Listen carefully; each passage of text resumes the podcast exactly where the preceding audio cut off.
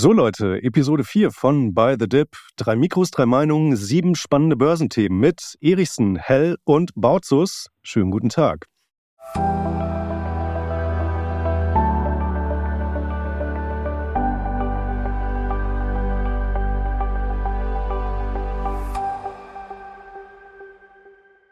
Und auch heute haben wir wieder Themen vom Feinsten für euch in der Pipeline. Wir sprechen über Exxon, über PayPal, Disney, Goldman Sachs, Birkenstock, Zinsen versus Dividenden und eine aussterbende Spezies, nämlich das Bargeld.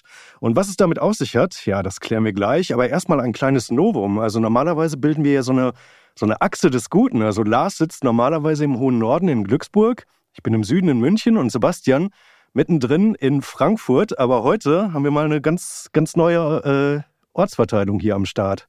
Sebastian, wo bist du gerade? In München, ne? Timo, du weißt, wo ich bin. Ich sitze im Büro nebenan. Ach, du bist das. Und wenn du wieder was gegen Gold sagst, dann komme ich rüber. ja, ja, ja, genau. Sehr schön, dann ziehst du mir mal schön die Ohren lang. Und Lars, dich hat's wohin verschlagen heute? Ja, ich habe mir gesagt, nachdem ihr beide ja permanent hier meine Hintergründe mit den schönen Lattenzaun da klaut, ich muss mir was Neues ausdenken. Äh, ich bin aktuell auf Mallorca und verbinde das Angenehme mit dem Nützlichen. Also Ballermann bei dir. Aber sowas von El Renal pur. Okay, Lars, Lars live von der Schinkenstraße zugeschaltet. Sehr schön. Ähm, ja, fangen wir direkt an mit dem ersten Thema, oder? Und das ist Exxon. Die waren auf Einkaufstour. Sebastian, sag mal was dazu. Exxon war, kann man nicht nur auf Einkaufs Einkaufstour nennen, sondern die waren ja natürlich auf einer Mega-Shopping-Tour. Also ExxonMobil, großer Ölproduzent mit Sitz in den USA, übernimmt Pioneer Natural Resources und das für 60 Milliarden Dollar. Fun Fact am Rande, Exxon hat im letzten Jahr 55 Milliarden Dollar an Gewinn gemacht. Das heißt, die können diese Übernahme fast aus dem einjährigen Gewinn des letzten Jahres bezahlen, tun sie aber nicht, denn sie bezahlen in Aktien. Aber das wirklich Interessante ist, weil ich, ja, weswegen ich auch das Thema heute auf die Agenda gebracht habe, ist, dass ich darin eine extrem gute Chance sehe, langfristig auch oder vielleicht auch mittelfristig, je nachdem, wie man es definieren will, für Aktionäre, weil Exxon hier einen Geniestreich in meinen Augen gelungen ist. Das heißt, sie kaufen einen Mitwettbewerber, sie steigen damit zu einem der größten Schieferölproduzenten auf, gerade im bekannten Permian-Becken in den USA, wo viel Schieferöl produziert wird, wird Exxon jetzt der größte Produzent werden.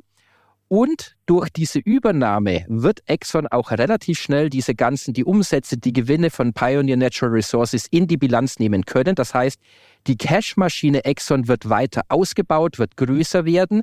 Das bedeutet in den nächsten Jahren viele Dividenden für die Aktionäre. Das wird viele Aktienrückkäufe bedeuten. Das wird viele Gewinne bedeuten. Und das wirklich Spannende allerdings an dieser Übernahme ist, dass das Geschäftsmodell von Exxon im klassischen Warren Buffett-Stil eigentlich bombastisch geschützt ist durch einen Burggraben. Denn wenn ihr euch mal mit ESG beschäftigt, das sind diese Nachhaltigkeitskriterien für Fonds und institutionelle Investoren, dass man auf bestimmte Faktoren besonders achtet. Und dann investiert eigentlich keiner mehr in Öl.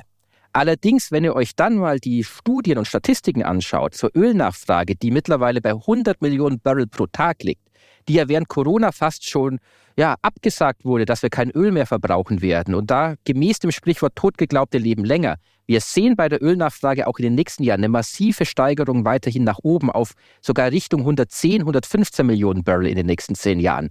Und da möchte ich sagen, finde ich die Übernahme, die Exxon jetzt getätigt hat, vor allem zu einer richtig guten Bewertung von Pioneer Natural Resources, die haben die für ungefähr so ein 8er KGV eingekauft, das ist, finde ich, eine große Chance für Aktionäre, wenn man auf Dividenden aus ist, dass Exxon sich hier wirklich ein Filetstück gesichert hat und man mit damit als Aktionär noch richtig viel Spaß haben wird in den nächsten Jahren. Aber und da gebe ich gleich auch die Frage ab an euch. Man muss natürlich darauf aufpassen, wie lange der Investment Case noch gültig ist. Das heißt, wie lange wird die Ölnachfrage noch steigen? Wann wird der Punkt kommen, wo Öl oder wo die Nachfrage bricht, wo wir einfach dann so viele alternative Energien haben, dass wir Öl ersetzen können? Aber ich sage mal, für die nächsten 10, vielleicht sogar 15 Jahre wird man als Aktionär mit Exxon, vor allem wenn man auf Dividenden aus ist, viel Spaß haben. Seht ihr das ähnlich? Lars, du hast eine größere Ölaffinität. Ja, ich wünschte nach der Stock-Promo-Tour ja, also einfach, weil ich ja in der Vergangenheit, das hat sich natürlich jetzt nicht geändert, ja, wenn jemand äh, den Pitch so raushaut, dann juckt's einem in den Fingern, äh, da auch einen Gegenstandpunkt zu entwickeln, kann ich aber nicht, weil es so aussieht, dass auch noch das Timing nahezu perfekt war. Am Ende des Tages wird der Markt natürlich so eine Übernahme ganz anders beurteilen. wenn wir vielleicht eine Phase, und das wäre durchaus auch in einem Trend normal, eine Phase sehen, in dem der, in dem der Ölpreis vielleicht mal drei, sechs, neun Monate nicht steigt oder sogar leicht fällt. Das ist ja völlig normal in solchen Rohstoffzyklen. Aber danach sieht es momentan nicht aus. Und von daher scheint auch noch das Timing richtig gut gewesen sein. Der Risikofaktor selbst ist der Ölpreis. Wenn der dauerhaft vielleicht unter 70, 65 Dollar abrutscht, dann wird natürlich so etwas sofort negativer eingeschätzt, weil es dann auch teurer aussieht. Ja, es gibt halt aussieht, es gibt halt einfach nur ein Produkt, was du verkaufst. Aber wie Sebastian schon gesagt hat, Exxon wird dazu äh, ein Riese im sogenannten Upstream-Bereich und äh, von daher, ich habe in den letzten Wochen schon weit vor den bedauerlichen Ereignissen im Nahen Osten immer wieder gesagt, dass wir hier in ein strukturelles Angebotsdefizit reinlaufen. Das glaube ich nach wie vor. Ich bin ziemlich bullisch für Ölaktien, die immer noch nicht teuer sind. Und von daher Zustimmung. Vor allem, Timo, ich gebe dir gleich, ich geb dir gleich ja. ab, äh, weil Lars gesagt ja. hat noch, wenn Öl unter 70 fällt, bei Exxon ist momentan auch spannend, ich habe mal in die Zahlen reingeguckt, die haben einen Break-Even von ungefähr 35 bis 40 Dollar. Das heißt, die haben noch einen, einen guten Risikopuffer nach unten, die können, die können noch Schmerzen beim Ölpreis ertragen. Aber jetzt, Timo, hau raus. Ja, bis wohin kann denn der Ölpreis aus eurer Sicht in den nächsten äh, 12, 18 Monaten noch, noch äh, hingehen? Also in, in dem Szenario Angebotsdefizit, strukturelles Angebotsdefizit. Wohin geht er? Äh, äh, ich finde, du musst, ähm, du hast ja zum einen die geopolitischen Faktoren aktuell in Israel. Du hast jetzt, wenn der Iran da, da noch offiziell verstrickt ist, natürlich die Gefahr, dass der Iran, der ja inoffiziell am Ölmarkt zurück ist, also die Iraner produzieren gut drei Millionen Barrel momentan an Öl pro Tag, wenn aufgrund neuer Sanktionen das zurückgeht, wird der Ölpreis beflügelt und dann hast du ja vorm Iran noch die Straße von Hormuz. Das heißt, da können wichtige Ölrouten unterbrochen werden. Also das sind kurzfristige Ereignisse, wo Bloomberg jetzt sogar geschrieben hat, dass manche Analysten bis zu 150 Dollar erwarten bei einem Schock. Aber wenn wir jetzt mal diese Geopolitik ausklammern, ich sehe, dass die Ölnachfrage in den nächsten Jahren weiter steigen wird. Also dass wir jetzt dann wieder dreistellig werden in den nächsten ein, zwei Jahren. Das kann ich mir gut vorstellen. Das ist natürlich auch wichtig, dass die OPEC die Produktion so austariert, dass die Wirtschaft brummt, aber nicht abgewürgt wird. Also das sind ja die Saudis dahinter. Also 100, 110 Dollar kann ich mir gut vorstellen in den nächsten 12, 18 Monaten. Ja, ich glaube, mehr, mehr will die OPEC auch nicht äh, weißt du, die, du siehst ja dann auch manchmal äh, in, in, gewissen Foren oder wenn jemand immer gleich eine Superspekulation draus machen will, äh, siehst du ja dann, natürlich kannst du Extremszenarien haben. Gerade wenn wir uns die Konflikte im Nahen Osten anschauen, wir hatten in der Vergangenheit dadurch auch schon extreme Preisspikes, aber auf sowas zu spekulieren, das ist eine ganz andere Tasse Tee. Äh, zumal die OPEC bzw. OPEC Plus hat an diesen Spikes zur Oberseite gar kein Interesse. Dann verdienen die für einige äh, Monate deutlich mehr, aber sowas hat fast immer dann auch Öl ist das Schmiermittel der Industrie, dann eine Rezession zur Folge. Also die, die OPEC ist, glaube ich, happy mit den aktuellen Preisen. Wenn es 100 oder 110 Dollar äh, sind, dann äh, dann können sie damit sehr gut leben. Aber wir wissen natürlich nicht, wenn mehr Spekulanten in den Markt kommen, dann können sie den Preis auch höher treiben, dann ist es volatiler. Aber für mein bullisches und so wie ich Sebastian verstanden habe, auch Sebastians bullisches Szenario äh, ist ein sukzessiver Anstieg oder auch einfach 90, 95 US-Dollar ist vollkommen ausreichend. Die, äh, ausreichend. Die Firmen verdienen unglaublich viel Geld, wahnsinnig viel Cashflow zu verwenden für Dividenden oder Aktienrückkäufe. Damit erzielst du zweistellige Renditen über mehrere Jahre hinweg. Ja, dann wünsche ich der OPEC und auch der OPEC Plus ein gutes Händchen, dass sie das äh, vernünftig austarieren können, mit dem, mit dem Ölpreis das so hinzubekommen, dass sie dann die Wirtschaft tatsächlich nicht abwürgen, weil mh, hm, jetzt neulich war Carsten Mumm bei mir auf dem YouTube-Kanal zu Gast und der sagt halt, also Chefvolkswirt von Donner und Reuschel, und er sagt halt, ja, also äh, weltweit sieht das schon so aus, dass wir hart äh, dran sind, in eine Industrierezession jetzt schon abzurutschen. Und wenn dann der Ölpreis nochmal auf 110, 115, 120 Dollar oder so hochgehen sollte, also ja, weiß ich nicht, ob das dann wirklich so gesund ist. Und wenn wir wirklich eine Industrierezession bekommen sollten weltweit, dann kann ich mir das auch nicht vorstellen, dass, das, äh, dass wir da gut performen werden insgesamt am Aktienmarkt. Also das wird sich komplett durchschlagen und letztendlich dann ähm, mit Sicherheit auch das Aufwärtspotenzial von den Ölwerten begrenzen. Aber das jetzt nur mal so als, als, kleiner, als kleiner Einwurf. Denn im Grundsatz würde ich euch auf jeden Fall recht geben. Also das ist äh, jetzt, jetzt mit Sicherheit nicht so, so uninteressant. Hm auf, auf Ölwerte äh, zu setzen. Also ihr habt es eigentlich schon angesprochen. Äh, super Free Cashflow.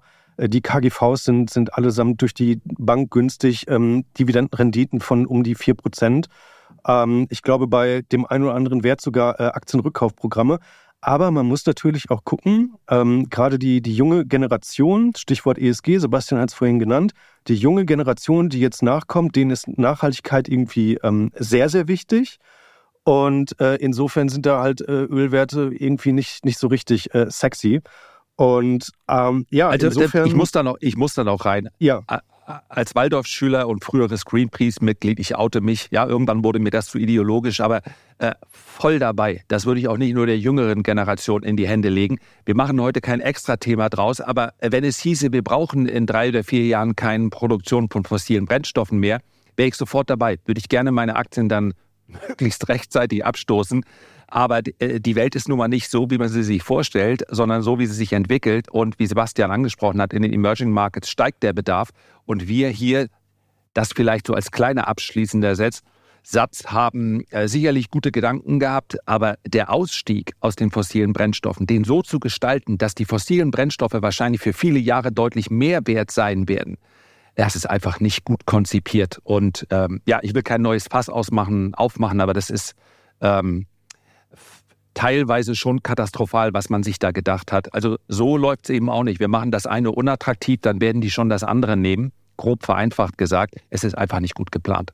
Wir, wir sollten aber das ESG-Thema, wir sollten das mal noch extra besprechen. Denn Timo, du hast was Gutes eingebracht, das müssen wir noch besprechen. Denn ESG ist statistisch gesehen nur in Europa ein Trend. In den USA und Asien ist das von den Kapitalflüssen in die Fonds gar kein Thema.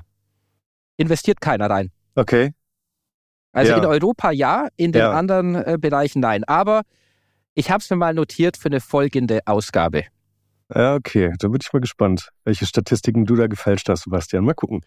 Ich wollte dir eigentlich, mit, mit Greenpeace, Timo, wollte ich dir eigentlich eine elegante Überleitung zu Birkenstock geben.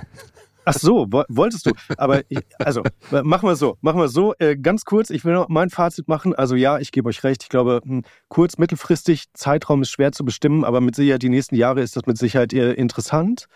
Ähm, trotzdem glaube ich, dass die auf lange Sicht höhere äh, Kapitalkosten haben werden und insofern dann vielleicht auch Probleme. Also vielleicht ist der ein oder andere äh, Ölkonzern da auch ganz gut beraten, da äh, jetzt auch schon Investitionen zu tätigen in neue Geschäftsbereiche und vielleicht, ähm, ja, und dann geht das ja auch zu, zu Lasten letztendlich des Cashflows und äh, höchstwahrscheinlich auch der Dividendenzahlungen. und ja, das wollte ich jetzt nur ganz kurz noch mit, mit einwerfen. Genau, aber damit sind wir jetzt eigentlich auch schon bei Birkenstock. Lars, äh, du als Ex- ähm, Vorstandsvorsitzender. Ich war jung, ich brauchte das Geld. Was ist da los mit Birkenstock? Äh, nee, also ich habe Birkenstock einfach nochmal, wir haben ja drüber gesprochen und wir waren alle drei äh, nicht happy. Und ich kann nur nochmal sagen, äh, es ist noch schlimmer gekommen als erwartet. Ähm, normalerweise sind Konsortialführer beziehungsweise äh, die Banken, die an der Emission beteiligt sind, haben so ein bisschen was wie eine inoffizielle Ehre, dass man den Preis zumindest ein paar Tage im Bereich des IPO-Preises, also des Ausgabepreises, hält. Nicht mal das haben sie bei Birkenstock gemacht. Und ich fasse mal ganz kurz zusammen. Da ist also ein Finanzinvestor, Catterton heißt er, glaube ich, übernimmt Birkenstock für 4 Milliarden, zumindest ein Großteil, die Eigentümerfamilie hat auch noch was, sagt zwei Jahre später, eigentlich sollte äh, die Firma jetzt 8 bis 9 Milliarden wert sein, bringt das Ding dann an die Börse. Die, das muss ich auch mal sagen, die Finanzpresse geht reichlich unkritisch damit um, sagt, ja, relativ teuer, aber ist natürlich auch ein gutes Unternehmen und kann da reinwachsen. Ja, wie attraktiv ist das denn bitte für jemanden, der so eine Aktie zeichnet, dass man sagt, kann reinwachsen in diese Bewertung? Fünffache des Umsatzes ja, da können, kann ja manch Tech-Unternehmen nicht mithalten, die mit hohen Wachstumsraten aufweisen und die vielleicht sogar die, ihre hohe Bewertung rechtfertigen können. Und dann kommt das Ding raus, vermutlich auch viele private Zeichner und stürzt direkt mal an der Börse ab. Und damit ich mein Fazit und meine Enttäuschung mal gleich hier abrunde, für mich ist die Aktie bei, wo haben wir am Freitag geschlossen, knapp über 36 Dollar, immer noch kein Kauf, aber das ist natürlich genau das Gegenteil. Und man muss, wenn man sich die IPOs der letzten zwei Jahre anschaut, wirklich überlegen, ob man nicht als privater Investor pauschal sagt, ich halte mich davon erstmal fern. Die kommen dann zu einem Zeitpunkt an die Börse, insbesondere wenn von Finanzinvestoren, von Private Equity lanciert. Die ist dann jenseits von Gut und Böse. Aus guter alter Erinnerung, dass IPOs doch früher mal gut liefen, greifen dann einige Privatanleger zu. Aber mir fällt da kaum ein IPO ein, was dann wirklich erfolgreich gelaufen ist. Man muss auch gucken, von wem es kommt. Und ich finde es dann fairer, wenn ein Wachstumsunternehmen kommt und sagt, wir haben hier ein Wachstum von 30, 40, 50 Prozent, deswegen denken wir, es ist fair, mit dem vier, fünf, sechsfachen des Umsatzes bewertet zu sein. Wollt ihr euch an dem Risiko beteiligen? Kann gut gehen, muss nicht gut gehen, dann zeichnen oder nicht zeichnen. Aber bei Birkenstock hat ja noch nie jemand behauptet, die würden jedes Jahr um 40 Prozent wachsen. Also ich finde, es ist eine ganz sehr, sehr ärgerlich und ähm, ja, Finger weg. Nur mein persönlicher Standpunkt, aber sowas ist echt ärgerlich. Zum Glück haben wir alle drei gesagt, lieber nicht zeichnen. Und ähm, nur weil die Aktie jetzt 8 Dollar tief ist, ich glaube 44 war Ausgabepreis, ne? Genau. 12 Prozent Verlust seit IPO. Und ich kann dir auch sagen, Lars, warum die Konsortialbanken nicht gekauft haben. Ich hätte auch nicht gekauft, weil wenn du mal guckst, wo denn die Aktien herkommen, und das kann ich auch jedem von unseren Hörern nur empfehlen, bei einem IPO kritisch drauf zu schauen, wo kommen die Aktien her, die hier verkauft werden? Kommen die aus einer Kapitalerhöhung und das frische Geld geht ins Unternehmen und da wird investiert? Oder kommen die zu großen Teilen, wie jetzt bei Birkenstock, von den Altaktionären, die gesagt haben, hey cool, wir haben vor zwei Jahren für 4,3 Milliarden die Bude übernommen, bringen die jetzt für 8,6 Milliarden an die Börse und nehmen hier erstmal einen fetten Teilgewinn mit und der Rest läuft halt wie eine Option weiter. Also das war äh, äh, ein Megawarnsignal. Also da muss man sich auch nicht mal durch die Geschäftsberichte oder IPO-Berichte durchwursteln, sondern wenn man da auch bei Google sucht, Altaktionäre Birkenstock, dann kommen schon relativ schnell auch Artikel, wo drin steht, wo die Aktien herkommen. Das kann ich wirklich nur empfehlen. Geht es bei einem IPO darum, dass hier die Taschen vollgemacht werden bei den Altaktionären oder geht es darum, dass hier wirklich ins Unternehmen investiert wird und die Altaktionäre glauben auch daran und bleiben deswegen dabei? Also das ist so einer meiner heißen Tipps. Aber Timo, du wolltest, du, du sitzt schon auf heißen Kohlen, wie ich sehe. Ja, ich wollte halt äh, bei Birkenstock reinwachsen in die Bewertung. Hat man das nicht immer über Tesla gesagt? Weil ich meine, bei Tesla äh, gibt es da wahrscheinlich auch einen Case dafür. Bei Birkenstock jetzt nicht so. Es sei denn, Birkenstock hat da eine ganz heiße äh, KI-Investition oder so vor sich, keine Ahnung. Ähm, ansonsten Das wäre doch auch also, was. Also äh, Birkenstock. Birkenstock wird der größte Player in so einem KI-ETF. So 20% Birkenstock da drin. Das wäre doch auch mal was Witziges. Nee, ähm, Michael Jordan, Air Birkenstock. Air Birkenstock. ja, das finde ich auch gut. Ansonsten, ja, it's probably overpriced. Wann haben wir das nochmal besprochen? Das war sogar in der ersten Episode, glaube ich. Das ne? war die erste Ausgabe, genau. Da hatte ja. ich, ich glaube, ich war es, hatte Birkenstock auf die Agenda ja, du gesetzt. Du hattest das mit dabei weil es mich auch immer stört, wenn du Aktien verkaufst, die vorher gehypt wurden, so im Mainstream, also im Barbie-Film und so. Da, da, ich weiß nicht, ob du damit versuchst, das allersmarteste Geld anzuziehen oder ob du nicht sagst, ich versuche jetzt die Kohle einzusammeln von jedem, der es mir gibt. Und genau danach sieht es ja auch aus, wenn die Altaktionäre massiv auscashen. Ja, ich kann das auch nicht so verstehen, dass da das, das Label Luxus draufgepappt wurde. Ähm, A, dann IPO, it's probably overpriced. Das habe ich, glaube ich, schon in der Episode 1 gesagt. Stehe ich nach wie vor zu. Ähm, zwei Anmerkungen nur zu, zu Börsengängen allgemein. Also A, finde ich, man sollte sich davon sowieso äh, fernhalten. B, das einzig Gute ist, dass halt zumindest dieser, dieser vermaledeite Trend zu diesen Specs, also diesen äh, Börsenmänteln, die also schon bestehen, die, in die du dann rein äh, IPOen kannst, neues Verb, ähm, Gott sei Dank ist das äh, irgendwie weg. Und ansonsten, ähm, was, was so an IPOs ansteht, finde ich auch nicht so, so richtig spannend. Also Reddit wird, glaube ich, immer so genannt. Dann, dann Stripe und, und Klarna. Ist alles irgendwie nicht so, so richtig ähm, sexy, muss ich, muss ich sagen. Oder ja, und generell ist es natürlich auch eine, eine ganz komische Phase. Also jetzt mit einem, mit einem IPO da, da rauszugehen, also ich glaube, das war jetzt der perfekte Zeitpunkt für die für den Anoda nochmal richtig Kasse zu machen. Und ja, das sind meine Two Cents zu Birkenstock und IPOs ich geb dir, generell. Ich gebe dir eine Vorlage, Timo. Du brauchst halt für so ein IPO eine richtig gute Bank, die das macht. Goldman Sachs meinst du? Ah, genau. Ja.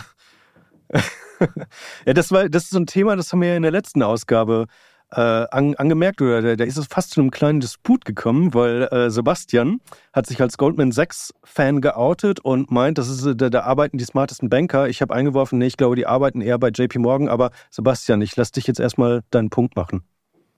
Ja, bei Goldman Sachs muss ich natürlich sagen, besteht bei mir auch eine Art emotionale Verbindung, eine, eine frühe Liebe, muss ich sagen. Also ich beschäftige mich ja mit den Finanzmärkten mit Börse, seit ich 16 bin.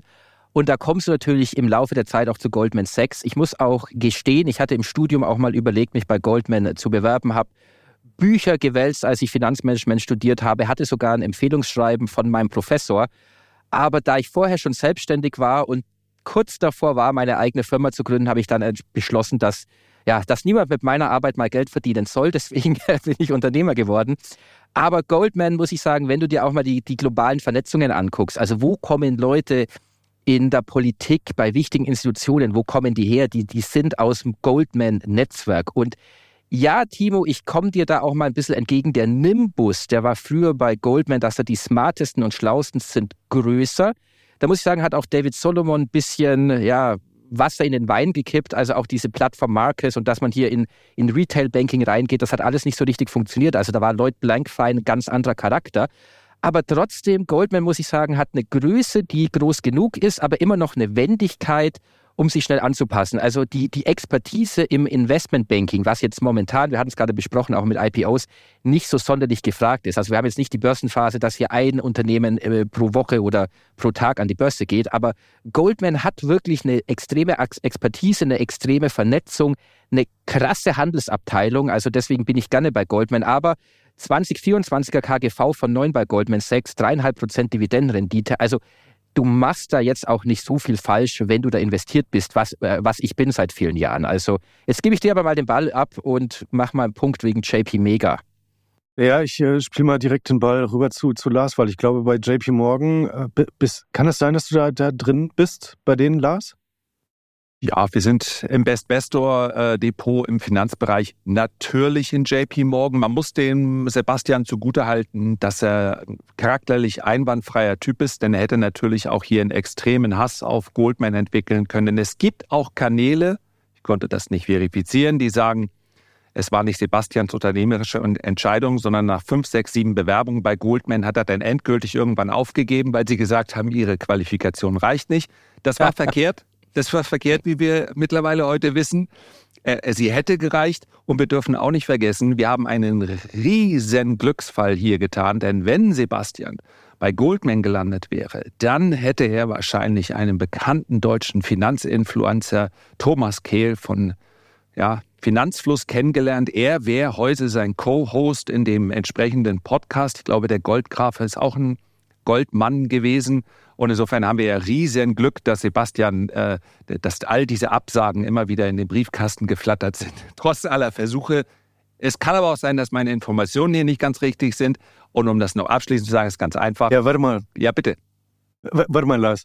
T wirklich? Thomas Kehl war bei Goldman? Also ich weiß, dass er Investmentbanker war in Paris. Und ich habe jetzt nie äh, quasi nee, Thomas sein, Co-Host, der Professor, ähm, wer ist der Goldgraf? Ach so, der, ach ja, der, der, der, der Goldgraf, ja, ja, ah ja, ja der ja. war bei Goldman, ja, das stimmt, ja. Der ah, war bei Goldman, okay, ja. Und das wäre ja sonst die logische, äh, ich schätze, es ist der gleiche Jahrgang wie Sebastian. Und natürlich wäre Sebastian dann an seiner Stelle. Und jetzt haben wir ihn, das ist ja auch ein Riesenglück für uns. Ja, das stimmt, das stimmt. Bescheid wie er ist, sagt er dazu nichts. Aber äh, an der Stelle natürlich auch nur Goldman ist, ist keine schlechte Aktie, ist natürlich klar schlechter als JP Morgan. Es ist deutlich schlechter gelaufen, äh, ist nicht viel billiger. JP Morgan hat eine etwas geringere Dividendenrendite. Es liegt aber auch daran, dass JP Morgan in, der, in etwa äh, ja, knapp an den Hochs ist im Prinzip auch gegen den, nicht nur im Prinzip, sondern ist am Freitag gegen den Markt gestiegen, wird also offensichtlich als Hort der Sicherheit wahrgenommen. Und von daher ist für mich die Aktie die, die klare Nummer eins. Goldman ist so etwas wie der, ja, der, der etwas volatilere Bankenzock, wenn man so will, weil sie, glaube ich, im Investmentbanking etwas aktiver sind als JP Morgan. Deswegen wäre es für mich nur die Nummer zwei und da ich gerne die Nummer eins kaufe, äh, bleibe ich da bei JP Morgan. Äh, warte, bis sich die Marktphase dreht. Dann wird Goldman Sachs wie ein Ferrari an JP Morgan vorbeifahren. Da bin ich mir sicher. Gut. Ja. Oder, oder die werden von JP Morgan umrundet. Ja, mit den Birkenstocks an den Füßen. Oder Sebastian geht ähm, doch noch zu Goldman nach diesem Pitch. ja, ja, genau. Ja, nee, ich finde es auch ganz gut, dass deine Praktikantenbewerbungen die ganze Zeit abgelehnt wurden. Schön, dass du äh, hier mit dabei bist, Sebastian. Äh, bis 2016 hätte ich mir mit, deiner These auch äh, recht gegeben. Quasi der Nimbus, die cleversten Banker der Welt, sozusagen sitzen bei Goldman. Ähm, ja, mittlerweile glaube ich das, das nicht mehr. Irgendwie hat für mich dieser, dieser Nimbus von, von Goldman, die haben so ein bisschen an Strahlkraft verloren einfach. Ähm, aber ich, ich weiß jetzt, ich kann noch nicht abschließend sagen, ob das jetzt zum, zum Vorteil oder zum Nachteil ist. Weil, jetzt mal ernsthaft, wenn, wenn es zwei Banken gibt, weltweit, die bei jeder, also wenn es irgendwo eine, eine Missetat zu verrichten gab oder eine kleine Schweinerei, dann waren ja immer zwei Banken mit dabei. Und das war äh, Goldman und einmal einerseits die Deutsche Bank. Nur dass Goldman dafür immer quasi so dann, dann im Lichte der Öffentlichkeit dann dastand, ja, die, äh, so, so nach dem Motto, hier in München sagt man, ah, Hund ist er schon. Also so. Und die Deutsche Bank wurde, wurde für alles wurde für alles äh, rotten to the bone. Also die Trottel sozusagen. Also sorry, sorry Deutsche Bank. Ähm, ich war, ähm, ich war sehr lange übrigens Kunde bei der Deutschen Bank, deswegen äh, darf ich das vielleicht hier mal etwas äh, offener sagen. Aber zurück zu Goldman. Also ich, ich finde, es ist eine, eine seltsame Bank, aber irgendwie auch eine, eine interessante Bank, eben halt auf, aufgrund ähm, so dieses, dieses, was, wie soll man das sagen? Dieses, dieses leicht verruchten, äh, irgendwie was, was die umweht aus meiner Sicht. Ähm, aber ich finde, sie haben halt auch extrem, ja, eingebüßt da. Und das kann man, glaube ich, auch an den beiden CEOs, die du gerade schon genannt hast, Sebastian, äh, Lloyd Blankfein und David Salomon, kann man das so ein bisschen äh, erzählen anhand derer beiden. Äh, Persönlichkeiten. Also Lloyd Blankfein hat mal irgendwie sich hingestellt und gesagt, ich bin, ich bin der Banker, der Gottes Werk verrichtet. Und David Solomon, der äh, aktuelle CEO, der legt halt irgendwie äh, als, als DJ auf, auf Festivals. Das ist irgendwie auch eine ganz seltsame Nummer. Also bei der nächsten, bei der nächsten äh, Geburtstagsparty, die, die Sebastian abhält, da kann man den buchen und dann kann er da DJ Bobo auflegen. Also das ist ja dann irgendwie auch eine ganz komische Nummer. Und ähm, ja, Aktienkurs bei Goldman läuft seit zwei Jahren seitwärts. Gewinneinbruch äh, in diesem Jahr. Die Privatkundensparte zündet nicht so richtig. Also spricht alles gerade nicht, nicht so sehr bei, für Goldman, während bei JP Morgan das Geschäft brummt. Und die haben meiner Meinung nach den, den besten Banker wahrscheinlich aller Zeiten. Ähm, aktuell muss man das so sagen, an, an der Spitze. Äh, Jamie Dimon, ich glaube, es gibt keinen besseren äh, Banker weltweit.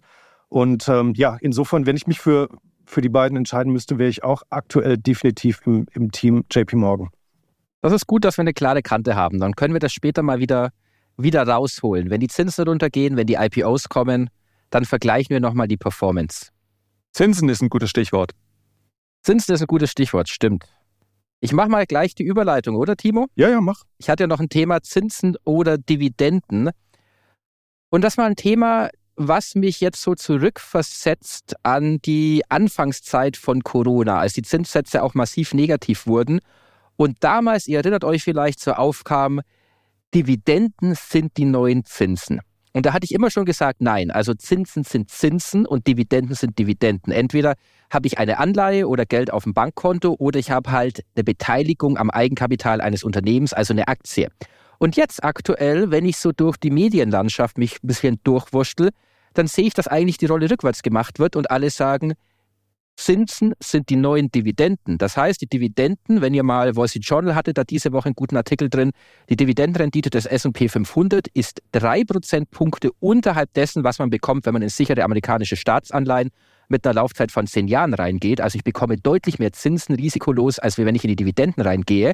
Aber auch da muss ich wieder sagen, die Diskussion ist vollkommen falsch, weil entweder will ich Zinsen, das heißt, entweder bin ich ein sicherheitsbewusster Anleger und gebe mein, äh, mein Geld der Bank, bekomme Zinsen, oder ich gehe in Anleihen rein und habe zumindest planbare Kapitalströme, Zahlungsströme und bekomme am Ende wieder Nominalwert. Oder ich gehe an die Börse und bekomme dann Dividenden dann bin ich halt natürlich höheren Schwankungen ausgesetzt. Aber ich finde, beides zu vergleichen ist falsch und es sollte auch kein Entweder-Oder sein. Also ich habe bei mir im Depot eine Strategie mit Dividenden, dann kaufe ich eben Dividenden-ETFs oder Aktien, wo ich mit Dividenden sichere, die im Laufzeit oder im Ablauf der Zeit natürlich sich steigern bei guten Werten.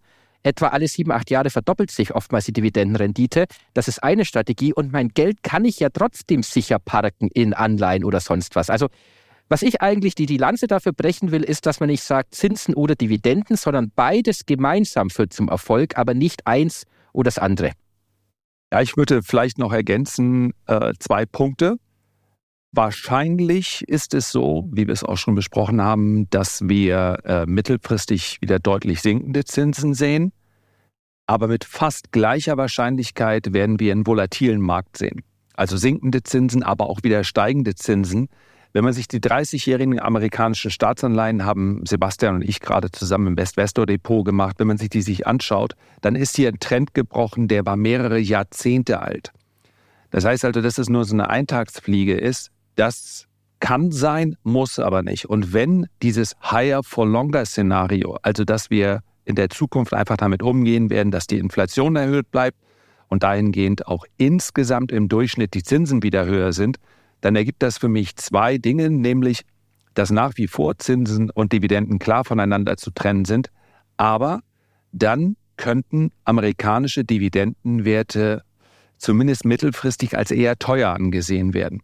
Ja, die sind nach wie vor so, wenn ich mir jetzt eine klassischen, ich denke mal ein deutscher oder auch ein europäischer oder amerikanischer Dividendeninvestor, könnte auch sein, dass es bei mir so ist, hat zum Beispiel eine Procter Gamble im Depot die einfach über Jahrzehnte hinweg ihre Dividenden bezahlt. Aber die Dividendenrendite liegt bei 2,7 Prozent, also weitaus, zumindest für einen amerikanischen Investor, weitaus unterhalb, äh, unterhalb des Zinssatzes, den er derzeit bekommt. Fast doppelt so viel bekommt er safe. Und das ist auch gar nicht problematisch, weil die Zinsen bei äh, Procter Gamble, wie Sebastian schon angesprochen hat, halt im langfristigen äh, Verlauf dann steigen. Aber wir haben ja halt auch eine Procter Gamble immer noch mit einem KGV von 23. Und ich könnte mir halt vorstellen, dass insbesondere amerikanische Dividendenwerte dann, wenn ich diese Zinsalternative habe, vom Markt als eher teuer eingestuft werden. Das könnte man allerdings auch umdrehen und sagen, damit werden europäische Dividendentitel attraktiver. Denn wir in Europa, in Deutschland, wir bekommen keine 5 Prozent. Wir bekommen 3 bis 3,5 Prozent. Und da sehen eben dann europäische Dividendentitel, wenn ich jetzt mal eine Unilever gegenüberstelle, die hat eine Dividendenrendite von dreieinhalb Prozent und kostet halb so viel wie eine Procter Gamble. Das kann man nicht eins zu eins vergleichen. Aber wenn wir in diesem Higher for Longer Szenario drinbleiben, dann könnte ich mir vorstellen, dass amerikanische Dividendenwerte ein klein wenig in der Bewertung darunter leiden. Dann ist ein 25er Multiple einfach zu viel und europäische vielleicht eher davon profitieren. So, aber ansonsten es sind zwei verschiedene Assetklassen, wie Sebastian schon gesagt hat. Ja, Zinsen steigen nicht dauerhaft, Unternehmensgewinne im besten Fall schon. Aber das Umfeld für diese Dividendenwerte könnte sich dann schon verändern, wenn sich im Markt durchsetzt, okay, Zinsen, die gibt es wieder dauerhaft. Hm. Ich habe dem nicht wirklich viel hinzuzufügen. Es sind definitiv zwei Paar Schuhe, zwei unterschiedliche Assetklassen, zwei unterschiedliche Einkommensströme. Und ähm, Punkt. That, that's it. Äh, was ich vielleicht noch anmerken möchte, ist, mh, hm, bei mir spielen weder Zinsen noch Dividenden in meiner persönlichen Anlagestrategie aktuell eine Rolle. Ja, weil ich bin äh, ja immer noch im, im ähm, in der Phase des Vermögensaufbaus, insofern auch äh, ein bisschen risikoaffiner unterwegs. Und wenn ich die Wahl hätte zwischen ähm, einem Dividendentitel und einem Growth-Titel, dann wäre ich mit zu 99-prozentiger Sicherheit wäre ich im, im Growth-Titel eher äh, unterwegs, weil für mich halt einfach ähm, Wertzuwächse ähm, bei, den, bei den Unternehmen selber eine, eine größere Rolle spielen. Also das heißt, ähm, äh, das kriegen Sebastian und ich in den nächsten Monaten schon noch rausgeprügelt aus dir. Mach dir da keine Sorgen. Lars hat ja, bestimmt, ja, Lars, du hast bestimmt den Wilshire 5000 Chart im Kopf, oder? Erinnerst du dich an den, über den wir mal gesprochen hatten? Absolut. Der, der zeigt, wie wichtig Dividenden sind. Das müssen wir, Timo, da habe ich, ich notiere das mal hier ins Dossier. Ja, ja, ihr habt dann Pro in habt, Akte. Ihr habt dann, äh, Projekt, naja, in meiner Akte, ne? Da, da ist ja schon ähm, der, der Eintrag kein Goldinvestor, jetzt ist er auch noch kein Dividendeninvestor. Also ihr, ihr zwei nehmt euch vor, in einem Jahr bin ich hier äh, Value Investor mit äh, 20% ähm, Anteil Gold. Aber ich garantiere euch, wahrscheinlich habe ich euch zu, zu 80 Prozent in irgendwelche Wasserstoffwerte reingequatscht in einem Jahr. Da sieht euer Depot komplett Plug anders Power, aus. Endlich Plug Power. Äh, endlich Plug Power, endlich Neil Also. Nee, ähm, ja, äh, genau, also spielt bei mir keine Rolle. Ich kann es aber verstehen, ehrlicherweise, dass es bei vielen jüngeren Investoren Das nimmt man immer wieder auf Social Media wahr. Also da gibt es ja so einen Trend, dass die dann alle ihre Dividendeneinnahmen pro Monat und so weiter posten auf Instagram und sich dann da freuen, dass es wieder 50 Euro gab. Dann wird das Ganze umgerechnet in Döner und so. Ähm, das finde ich jetzt vielleicht ein bisschen lächerlich. Aber ähm, auf, der, auf der anderen Seite kann ich das verstehen, dass, viel, dass vielen das irgendwie wichtig ist, weil da, da heißt es ja immer, das ist ein Motivator. Also das motiviert mich einfach am Ball zu bleiben, wenn ich dann weiß, im Juni kommt wieder äh, die Dividende aufs, aufs Konto, dann habe ich halt meine äh, 10%, 20% äh, Kursschwankungen, die wird mir damit irgendwie so ein bisschen versüßt und ähm, ja, ich verdiene mit meinen Assets irgendwie ein bisschen Geld. Also insofern äh, kann ich das nachvollziehen, dass da auch irgendwie die 20-somethings äh, so ein bisschen mehr auf also Dividendenwerte setzen. Um nochmal ganz ernsthaft zu sagen, Timo, da bin ich voll da, bei dir. Das nervt mich auch unheimlich. Vor allen Dingen, weil da auch wahnsinnig viele Reads drin sind, weil die einfach am meisten ausschütten. Also das ist mal überhaupt kein Qualitätsmerkmal, wenn besonders viel Ausschüttung äh, kommt. Du musst ja schauen, woher kommt sie und du willst trotzdem diversifiziert sein.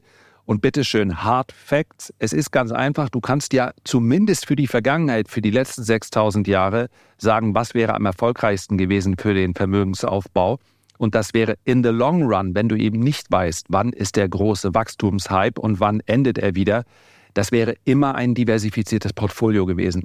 Also du hast einige Wachstumswerte drin, aber nicht in der ganz frühen Phase, das ist spekulativ, sondern Wachstumswerte, äh, die bereits mhm. bewiesen haben, dass sie mit ihrem Modell Geld verdienen können und Dividendenwerte. Das wäre einfach in der Vergangenheit das stabilste Portfolio gewesen. Wenn jemand bewusst sagt, ich setze ein bisschen mehr auf Wachstum, ist es in Ordnung, aber genauso ähm, kann natürlich auch der Instagrammer seine äh, Dönerdividenden da zeigen, aber er darf eben nicht behaupten, das sei die beste Art der äh, Geldanlage. Ansonsten kann jeder machen, was er will. Ja, Punkt, period. Wir sollten das Thema nochmal aufgreifen. Wir müssen das mal nochmal vertiefen, vor allem was bei Dividendeninvestitionen wichtig ist. Machen wir. Ja, okay. Ähm, gut, dann ja, da, da, fällt mir jetzt keine smarte Überleitung zu PayPal Gibt's ein. nichts Smartes. Die zahlen keine Dividenden, ne? Genau, die zahlen keine Dividenden. Nee, nee, nichts wirklich Smartes. Ist einfach ein Wert, der, zu dem ich immer noch unglaublich viele Fragen bekomme. Offensichtlich unglaublich viele, oh, unglaublich nicht. Ich glaube es, weil ich es äh, lese, viele deutsche Anleger investiert. Und äh, das ist für mich der klassische Fall von, schaut doch mal an, wo die herkommen, was die mal wert waren. Und das ist einfach nicht die richtige Herangehensweise bei der Analyse eines Unternehmens zu schauen, guck mal, wie hoch die waren. Die aktuelle Bewertung von PayPal kann man mit ein bisschen Goodwill als fair bezeichnen, damit ich nichts Verkehrtes sage. Also an dieser Stelle im Übrigen auch, ich habe gar keine Diskussion, sondern einen kurzen Austausch gehabt darüber, wie sinnvoll das KGV ist. Das ist es nicht. Darüber haben wir in den letzten Folgen ja auch schon gesprochen. Aber als Vergleichskennzahl kann man es durchaus mal heranziehen, insbesondere bei einem Unternehmen, welches nicht mehr schnell wächst. Das KGV ist halt bei Wachstumsunternehmen oft nicht so interessant. Wir haben also ein Umsatzwachstum bei PayPal erwartet, 10 Prozent fürs nächste Jahr. Das ist schon ein bisschen optimistischer als äh, zuletzt prognostiziert von den Analysten. Also PayPal nimmt an, es werden 10 Prozent, das haben sie in Aussicht gestellt. Und wir haben ein KGV von 11. Das kann man als fair bezeichnen. Aber dass PayPal, weil sie eben mal bei 300 Dollar standen und jetzt bei 55 Dollar sind, eine herausragende Chance, sehe ich da einfach nicht. Persönlich würde ich dann zugreifen, wenn so ein Wert, weil dann die Masse irgendwann mal entnervt aussteigt und die, vielleicht kann sich jeder vorstellen, es gibt so diesen typischen Zyklus äh, Gier und dann Hoffnung und dann irgendwann steigen alle entnervt aus, weil sie sagen, das Geld wäre anderswo besser angelegt gewesen. Und das wäre es. Also jede Anleihe, jede europäische Anleihe wäre in den letzten zwei Jahren hinsichtlich des Zinses interessanter gewesen. PayPal hat auch nicht den Aufschwung im Nasdaq mitgemacht, um auch vom Tief über 40 Prozent. Und ich kann es nur immer wiederholen. Bitte analysiert und schaut euch den Status quo an. Das PayPal PAL, so heißt es ja eigentlich, 400 oder 410 Paul, aktive Paul, User hat. Ja, ich dachte Pal wegen Kumpel und Freund. Ich schicke meinem nee, Kumpel ja, was. Pal, ne? du, nein, ist schon richtig. Achso, aber PayPal. Ich, ja, ich, ich habe auch schon alle nur so ein bisschen ärgern. durch. Aber äh, wenn man es zu äh, monoton macht, dann kriegt man auch keine Kommentare mehr unter YouTube-Videos. nee, also das, du, du kannst das machen. Du darfst halt nur in diesem Moment jetzt nicht denken, du hast hier eine Once-in-a-Lifetime-Opportunity. Die Aktie stand mal bei 300. Ich würde persönlich zugreifen, wenn es jetzt nochmal zu einem Ausverkauf käme, und zwar deutlich unter 50 US-Dollar. Das wäre dann so dieser ja, mit Verlaub Auskotzmoment. Da gibt es dann sehr oft im Anschluss so, einen Rebound, den kann man durchaus als aktiver Anleger mitnehmen. Aber that's it. Es gibt, sie haben keinen Burggraben mehr. Eine Blockaktie, um nur mal einen anderen Fintech-Konkurrenten zu nennen, wächst schneller im Umsatz, in den Kundenzahlen, ist auch teurer. Ja. Aber ähm, wenn überhaupt, dann ist PayPal aktuell ein fair bewertetes Value-Unternehmen, welches noch keine Dividenden bezahlt. Und that's it. Mehr auch nicht. Schade. Genau so musst du es sehen. Also ich bin selbst in PayPal investiert, jetzt nicht großartig. Ich bin auch im Verlust, muss ich sagen, aber ich habe äh, erst in letzter Zeit gekauft. Die Aktie ist dann einfach weitergefallen und ich plane auch noch ein bisschen nachzulegen.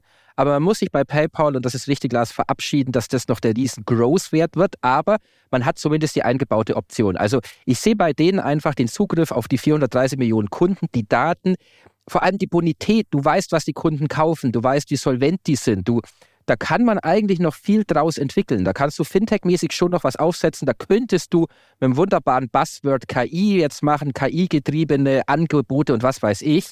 Also ich sehe PayPal auf dem aktuellen Niveau und wir sind jetzt auf dem tiefsten Stand 2017. Das ist ein absolut fallendes Messer. Also vielleicht für dich, mhm. Timo, interessant im Moment. Aber also ich, ich, ich lauere da ähnlich wie, wie Lars. Ich würde da auf jeden Fall noch nachkaufen. So 50 Dollar hatte ich mir auch außer Korn oder etwas tiefer. Aber man muss schon sagen, okay, ich steige ein und ich erwarte jetzt erstmal nicht, dass wir auf 300 Dollar oder irgendwie da zurückgehen. Vielleicht gibt es mal Dividenden. Vielleicht aber fällt denen was ein. Und man sieht ja auch, wie schnell, schaut euch eine Microsoft an, die war auch ewig lang langweilig. Auf einmal ist die wieder explodiert. Also vielleicht kommt ja jemand, der entweder den Laden kauft, weil er die Daten und Kunden will, oder vielleicht kann sich PayPal neu erfinden. Aber man darf nicht sagen, okay, ich gehe jetzt rein, weil die in zwei Jahren, wenn die Zinsen runtergehen, wieder irgendwie sich versechsfachen. Also diese Hoffnung darf man nicht haben. Plus PayPal Stablecoin. Das könnte natürlich beim Krypto-Comeback auch interessant sein. Also die Ansätze sind schon mal gut und vielleicht kann Private Equity ja ein bisschen Druck aufs Management ausüben. Äh, wie gesagt, als Spekulation ähm, kann es durchaus interessant werden. Ja, ja, ja. Also zum einen, ich kann deine Vorgehensweise absolut verstehen, Sebastian. Komme ich gleich nochmal zu. Ich muss äh, dazu sagen, ich habe da, ich habe da reingelangt und ich habe äh, mich ein bisschen verbrannt. Also ich habe dabei bei 150 wollte das nochmal in einem in einem Video ähm, auch äh, quasi erzählen. Aber ich kann es auch heute hier schon mal machen. Also ich habe da bei 150 reingelangt. Ich habe sogar nachgekauft bei 115.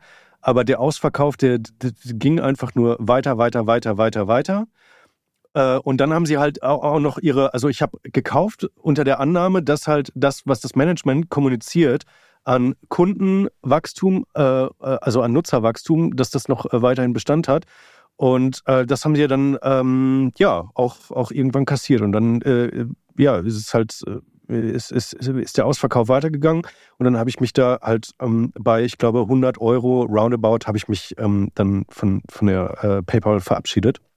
Und ja, äh, blöde Erfahrung. Ich werde es definitiv nochmal so ein bisschen ähm, detaillierter explizieren, wie gesagt, in einem Video. Aber äh, ich kann das absolut verstehen, da jetzt ähm, quasi so, so tranchenmäßig ein paar Positionen äh, aufzumachen. Jetzt nicht nur, weil quasi so auf den Turnaround zu spekulieren, weil man muss jetzt mal schauen, dass das Unternehmen 60 Milliarden wert ist. Dass die eine veritable Nutzeranzahl haben, die zwar nicht mehr unbedingt äh, wachsen soll, aber ähm, das macht hier jetzt erstmal nichts. Ich glaube, dass dieses Unternehmen trotzdem in einigen Jahren unter einem anderen Zinsregime vielleicht wieder auch eine 100 Milliarden Bewertung haben kann. Und das wäre ja dann zumindest auch schon mal ein ganz solides Aufwärtspotenzial. Und da müsste sich vielleicht auch gar nicht so viel bewegen. Da müssten sie halt nur einigermaßen das treffen, was jetzt ähm, äh, sozusagen im Analystenkonsens geschäftsmäßig erwartet wird. Das Ding ist nur, dass ich halt nicht so richtig daran glaube, dass die diese ganzen Analytics-Dienste tatsächlich genauso ausrollen, wie sie sich das äh, irgendwie äh, ausmalen oder wie sie es auch gegenüber dem Markt verkaufen. Daran glaube ich ehrlicherweise nicht. Und ähm, ja, Lars hat es auch schon angesprochen, Burggraben besteht auch nicht. Es gibt so viele andere ähm, Payment-Dienste, die, die da auch rein wollen in diesen Markt und die da auch aktiv sind und ähm, potenziell Marktanteile wegnehmen. Ähm, ja, insofern ist das zumindest mal vielleicht für eine Mini-Positionsgröße oder halt vielleicht so für, für so ein paar kleinere Tranchen ein Wert, wo man sich langsam annähern könnte, ohne jetzt davon auszugehen, dass die halt wieder diese Höhen erklimmen, die, ähm, ja, die, die sie einstmals hatten. Also ich glaube, dass da irgendwo dieser Weg vielleicht bis ins bis so 90 äh, Dollar, 100 Dollar oder so, dass sowas vielleicht realistischer ist. Auf Sicht ehrlicherweise auch von äh, ein paar Jahren. Also sagen wir mal zwei, zwei Jahre, wenn alles gut läuft. Zwei, also ich habe noch eine, eine kleine Anmerkung zum Ende von PayPal, was man nicht vergessen darf. Technologisch gesehen haben sie momentan keinen Burggraben, aber es geht ja bei Banking oder sagen wir mal bei Payment, also Zahlungsverkehr, um Vertrauen. Und PayPal hat einen absoluten Trust, absolutes Vertrauen. Also wenn ihr bestellt und da kommen irgendwelche komischen Zahlungsanbieter, die ihr nicht kennt, nehme ich die nicht und die meisten auch nicht. Aber PayPal ist eine Vertrauensmarke, die du erstmal in diesem Zahlungsabwicklungsbereich aufbauen musst. Und da muss natürlich ein Fintech erstmal rankommen. Also das ist, wenn dann noch der Hauptburggraben, dass du wirklich, ja, die Leute sich an PayPal wenden, weil du einfach sagst, okay, da passiert kein Scheiß. Das nur mal als Ergänzung. Jetzt hört doch mal auf, ich will die Aktie bei 45 Dollar kaufen. Das wird jetzt auch nichts, wenn ihr mit den ganzen positiven Perspektiven hier Ich quatsch die Knalle jetzt wieder hoch, hochgeredet auf 70 Euro Gepusht. hier gerade, das Ding. Gepusht. Pusher Podcast. Frontrunning. Aber ja, dann kommen wir doch einfach mal zu der, zu der nächsten ausgebombten Aktie. Ähm, das ist nämlich Disney. Die habe ich mal mitgebracht und da wollte ich jetzt einfach nur mal äh, quasi eure, eure Meinung hören. Disney ist so ein Wert, den tatsächlich relativ viele Privatanleger hier in Deutschland im Portfolio haben. Es war auch so ein Wert, der eine Zeit lang mal tatsächlich, als ich damals noch für Focus Money gearbeitet habe, auch in der Redaktion immer äh, so ein Wert war, den, dem sich halt viele Redakteure gerne genähert haben, weil es da natürlich tolle Geschichten zu erzählen gibt. Du kannst da äh, toll aufmachen, die Geschichte mit, mit äh, Bildern und, und so weiter. Und das ist ja auch eigentlich ein sehr, sehr spannendes Unternehmen. Ähm, die Erlösmodelle sind relativ vielfältig diversifiziert. Also du hast die Themenparks, du hast die äh, TV-Sender, zumindest noch, die stehen ja aktuell wohl zur Disposition, dass sie äh, verkauft werden sollen. Du hast den Content. Ich finde das Wort, äh, das, das, das Wort finde ich ziemlich blöd. Ähm, also du hast im, äh, die, die Filme, du hast das Disney Plus, den Streamingdienst. Äh, Habe ich was vergessen? Die Kreuzfahrten hast du noch, ganz genau. Und insofern könnte man ja sagen, hey, das ist ja eigentlich, also das ist ja äh, äh irgendwie auch ein tolles, in sich äh, schön miteinander verzahntes System. Und das würde ich erstmal komplett unterschreiben. Also ja, das Ökosystem ist ja eigentlich nicht schlecht, aber am Ende des Tages ist es so, dass alles komplett abhängig ist davon, funktioniert, ich komme jetzt wieder mit diesem blöden Wort, funktioniert der Content, ist der gut oder funktioniert er nicht?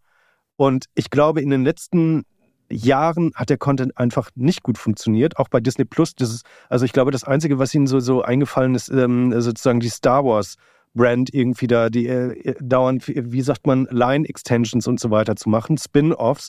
Ähm, alles irgendwie uninteressant und ich bin mir auch nicht sicher, also ich bin da jetzt nicht so, so ganz tief drin in diesem Star Wars-Kosmos, aber ich glaube auch bei den Fans zumindest mal die ein oder andere Auskopplung, das ein oder andere Spin-off zumindest umstritten.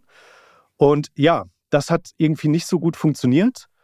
Und insofern gebe ich das jetzt erstmal als äh, Diskussionsgrundlage an euch weiter. Lars, du hast eben schon den, den Kopf geschüttelt bei dem, bei dem Ökosystem. Findest du nicht toll? Also eher gehe ich all in PayPal, als dass ich Disney kaufe. es ist einfach, ja, sie haben, und natürlich kann von heute auf die Kreuzfahrtsparte läuft auch wieder besser, muss man auch sagen. Aber es ist wahnsinnig schwer zu bewerten. Ich finde den Content-Bereich ähm, das ist eher für mich ein Malus als ein Bonus, weil die, vielleicht wird AI-Content wahnsinnig billig, aber dann eben auch für alle Streaming-Anbieter, nicht nur für äh, Disney Plus. Und ähm, Wachstum, ja, ich habe es ja manchmal gerne so mit den äh, Fakten, Zahlen und Bilanzen, Wachstumsaussichten von Disney selber in Aussicht gestellt. 5% year over year, was den Umsatz angeht. Ähm, der Gewinn soll ein klein wenig schneller wachsen, aber das sind in der Regel dann Einmaleffekte. Und die Aktie ist immer noch mit dem über 20-fachen des Gewinns bewertet. Ich komme einfach nicht drauf, warum ich Disney kaufen sollte. Es gibt für mich überhaupt nicht den einen Trigger. Ich habe zwischendurch, muss ich ganz ehrlich sagen, im NFT-Hype mal gedacht, dass natürlich in einer Welt, in der alles austauschbar wird, Brands einen wahnsinnigen Wert bekommen. Und wenn Disney jetzt gesagt hätte, wir geben äh, zu den Board Apes, geben wir irgendwie eine Star Wars Edition raus. Es gibt nur 1000 davon und damit gehört dir dann, hast du ein Tausendstel am Ride von Darth Vader oder sonst irgendwie. Ja, oder Mandalorian war auch ganz okay.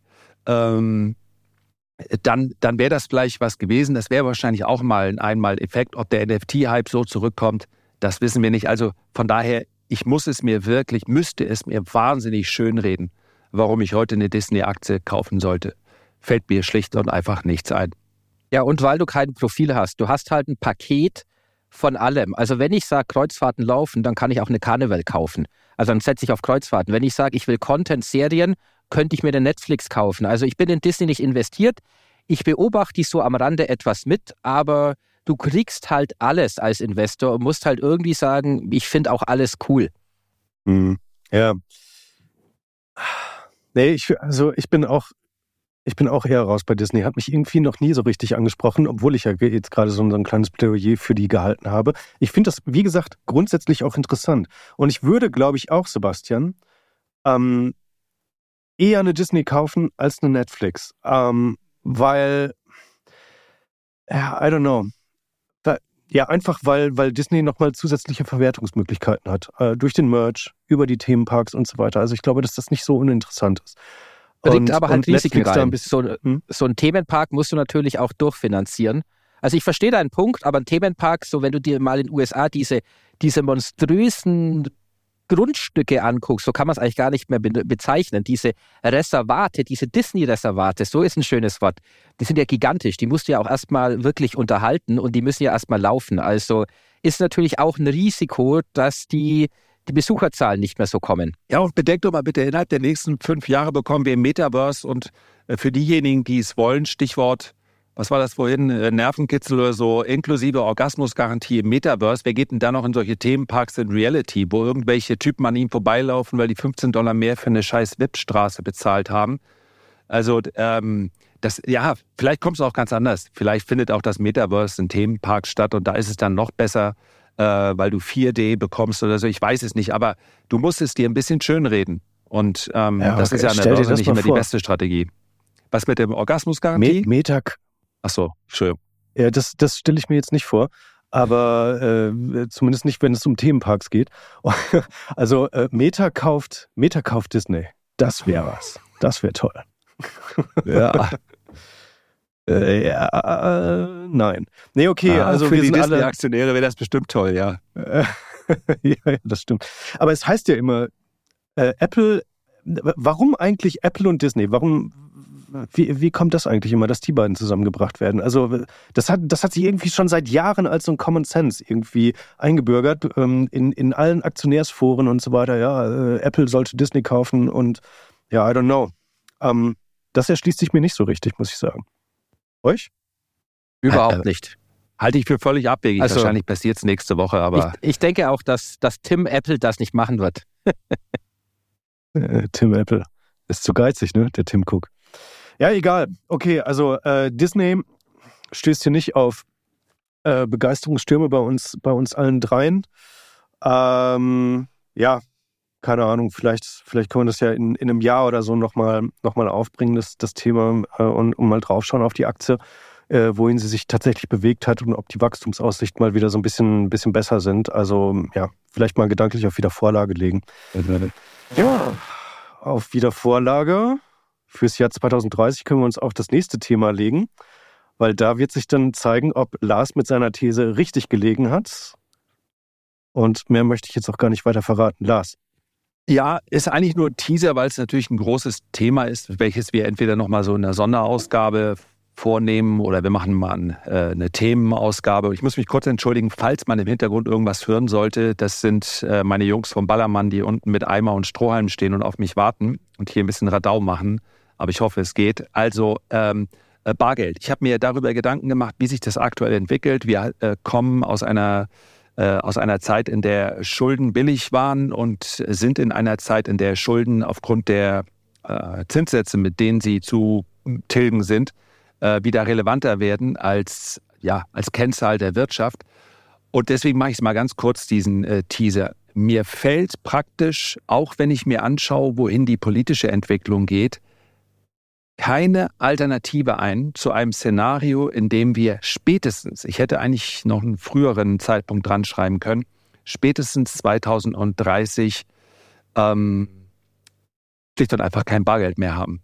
Auch in Deutschland, in anderen, in Schweden würde, würden die sagen, ja, und was ist denn anders als sonst? Also da äh, sind 88 Prozent Kartenzahlungen sowieso schon. Im Übrigen überall. Also beim mit Apple Pay, Karte und so weiter. Du bist auch bei Bäcker. Selbst für 50 Cent bezahlst du da mit einer Karte, ist ganz normal.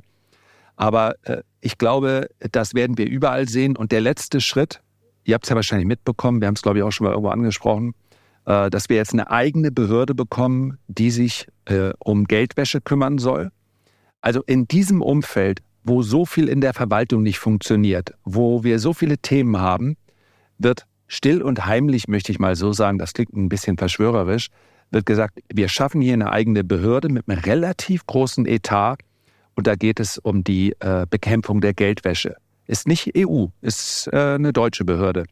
Und all das in Verbindung mit dem, was so im Hintergrund passiert, mit den digitalen Zentralbankwährungen, lässt mich zu dem Schluss kommen, dass ich bis 2030 im Übrigen richtig safe bin. Also, ich glaube, das wird schon vorher kommen. Die Beträge werden noch sukzessive gesenkt, äh, mit denen du bar bezahlen darfst, bar Einzahlung, bar Auszahlung. Und ich ist einfach nur eine kleine Vorbereitung. Ist gar nicht gut oder schlecht. Ich habe persönlich äh, keine weder eine besondere Präferenz für Bargeld. Ich habe in der Regel gerne was in der Tasche. Falls Karte nicht funktioniert, da bin ich noch oldschool. Aber ähm, ja, ich bin mir fast sicher. Ich hoffe, wir machen den Podcast noch, sodass wir es dann abgleichen können, wenn es soweit ist. Aber äh, versucht doch mal gedanklich dazu eine Alternative herzustellen. Wird, wird, will not happen. Also, also gedanklich bist du richtig. Wir sollten da auch mal ein Special noch auskoppeln, wo wir auch über digitale Zentralbankwährungen sprechen. Aber ich stimme dir zu, Lars, aber ich glaube, 2030 ist zu früh. Also die Bargeldnutzung in Deutschland ist noch massiv. Die EU muss erstmal die Obergrenzen harmonisieren. Die digitalen Zentralbankwährungen, EZB sagt 2026, kann auch 2028 mal werden. Ich muss auch sagen, ich glaube nicht an Verbote, sondern das Bargeld wird sich ausschleichen. Das heißt, irgendwann kannst du halt nicht mehr damit bezahlen, weil es für die Supermärkte bequemer ist. Ich bin jetzt in München im Hotel, da kannst du nichts mit Bargeld bezahlen. In Berlin, ich war neulich in Oslo, da brauchst du gar nicht mehr mit Bargeld ankommen. Also das schleicht sich aus. Aber ich finde, dass du 2030 als harten Cut siehst, das ist mir gefühlt zu früh. Ich würde da eher 2035 vielleicht gehen. Aber die Tendenz stimme ich dir in allen Punkten zu. Also absolut. Bargeld wird, wird zurückgehen. Für mich ist es ein Stück gelebte Freiheit. Ich bin da auch oldschool und habe immer Bargeld dabei, weil ich immer so eine latente Angst habe, die Karte könnte nicht gehen oder Stromausfall. Ist auch schon mal in Frankfurt passiert und keiner konnte an der, an der Kasse mehr bezahlen und ich bin ganz nonchalant vorbeigelaufen und habe bezahlt in Bar und bin gegangen. Aber den Fuffi ja, inklusive Trinkgeld hingeschmissen genau. und einfach vorbeigegangen. Geworfen habe ich den. Aber ich stimme dir da auf jeden Fall zu. Bargeld wird definitiv zurückgehen. Deutschland ist noch ein Land mit großer Bargeldnutzung, aber auch da siehst du anhand der Statistiken, die Bargeldnutzung geht, zu, äh, geht zurück. Also von daher, ja, kann ich dir nur zustimmen, sollten wir mal aber länger detailliert besprechen. Digitale Zentralbankwährung machen wir mal, denke ich, ein eigenes Thema, weil das auch äh, äh, ist auch wirklich breit und äh, bietet auch Investmentchancen, keine Frage davon. Da gibt es immer auch Profiteure. In, äh, die, die äh, sehr aktiv in der Nachbarschaftshilfe so heißt das, glaube ich, aktiv sind. Für die ist es nicht so vorteilhaft. Ähm, aber machen wir mal, oder, Timo? Ja, unbedingt. Ähm, ich glaube, in, in, anderen europäischen Ländern ist das halt, äh, die, da gibt es, glaube ich, auch gar nicht so sehr diese Affinität. Das ist gefühlt ein sehr, sehr deutsches Thema. Und das ist jetzt überhaupt nicht in irgendeine Richtung äh, konnotiert, sondern hier in Deutschland ist die, diese Diskussion äh, sehr, sehr groß. Mm, wir, wir, wir Deutschen hängen irgendwie an dem Bargeld und ähm, wir, ich habe hab so den Eindruck, dass, dass eine, eine große Mehrheit hier in Deutschland das also auch als übergriffig empfindet, dass man halt diese Bargeldnutzung zurückdrängt oder das Gefühl so wahrnimmt, als, als würde sie ganz bewusst gezielt zurückgedrängt werden, weil man sich dann irgendwie als, als gläserner Bürger fühlt. Und dieses Wort, Sebastian, dieses geflügelte Wort, was du vorhin benutzt hast, Bargeld ist gelebte Freiheit, so das ist ja sozusagen der, der Schlachtruf, der dann also ähm, auf der Fahne stehen würde, wenn die Massen dann durch die Straßen ziehen, um fürs Bargeld irgendwie so zu, äh, zu demonstrieren. Wahrscheinlich nicht, aber muss man an dem Punkt, ja, wir sind ja sonst immer sehr moderierend, was solche Sachen angeht. Aber muss man ja auch sagen, wenn in der Umfrage, ich glaube, 65 oder 66 Prozent der Deutschen, je nach Altersgruppe variiert das noch ein bisschen, sagen, wir hätten gern das Bargeld behalten und es wird trotzdem sukzessive äh, dann abgeschafft oder zumindest die Einsatzmöglichkeiten reduziert, dann ist das ja auch von oben herab letztlich gegen den Willen. Also muss man ja auch mal sagen. Ne? Ja, klar. Ja, äh, ja, ich ja, finde, ihr habt es ja auch so drum zu machen, aus meiner Sicht so wichtig ist es dann auch wieder nicht am Ende des Tages. Nee, aber, aber es wird dann instrumentalisiert. Ist unangenehm, klar. Ja. Das, das, wird, das wird dazu beitragen, das, das würde dazu, das ist meine These, das würde dazu beitragen, dass der Rechtsruck, der äh, aktuell sowieso gefühlt in Deutschland ähm, sehr stark stattfindet, dass der sich weiter, dass der weiter fortschreitet. Also wenn, wenn das irgendwie so gefühlt von so einer kafkaesken Institution wie der EZB ähm, oder von anderen Institutionen ähm, in der EU so über uns drüber gestülpt wird äh, gegen den äh, Mehrheitswillen der Bevölkerung, dann ja, dann wird das, äh, dann ist das Wasser auf, auf den Mühlen von äh, Parteien, die eher wahrscheinlich im, ja, im, am extremen Rand äh, zu verorten sind. Weil die Leute nicht mehr abgeholt werden. Die, die fühlt sich nicht mehr abgeholt einfach. Ja, ja, ja, ja. Ja, genau. Und ähm, also ich, ich habe, äh, also um das jetzt nochmal mit, mit einzubringen, für mich persönlich, ich habe, ich, ich finde das auch gut, äh, Fuffi äh, mit, mit mir rumzutragen. Einfach ähm, so wie ihr es auch äh, skizziert habt, sozusagen, sozusagen als Sicherheit, äh, falls die Karte nicht funktioniert, falls mal irgendwie was sein sollte, einfach ein bisschen Bargeld mit dabei zu haben. Aber ansonsten bin ich auch ein großer äh, Kartenzahler und ich habe jetzt also, ich habe ehrlich, ehrlicherweise keinen echten Vertrag mit, mit Bargeld in dem Sinne, dass es mir total wichtig ist, dass, dass das Bargeld äh, erhalten bleibt. Aber wenn sich auch mir diese Bestrebungen nach einem digitalen Euro nicht so richtig erschließt, was das soll, wenn, wenn, wenn, äh, wenn, wenn sich das mir nicht erschließt, dann glaube ich, denn dass es sich ganz vielen anderen auch nicht erschließt.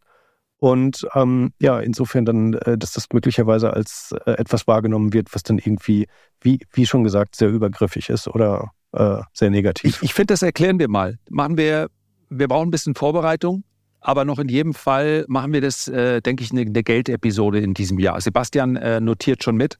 Ähm, das ist gerade weil es natürlich auch ganz viele gibt, die sagen, ja, hier Überwachung und so weiter. Und hundertprozentig, also die, die Transparenz ist natürlich größer, wenn jeder Geldfluss erkannt wird.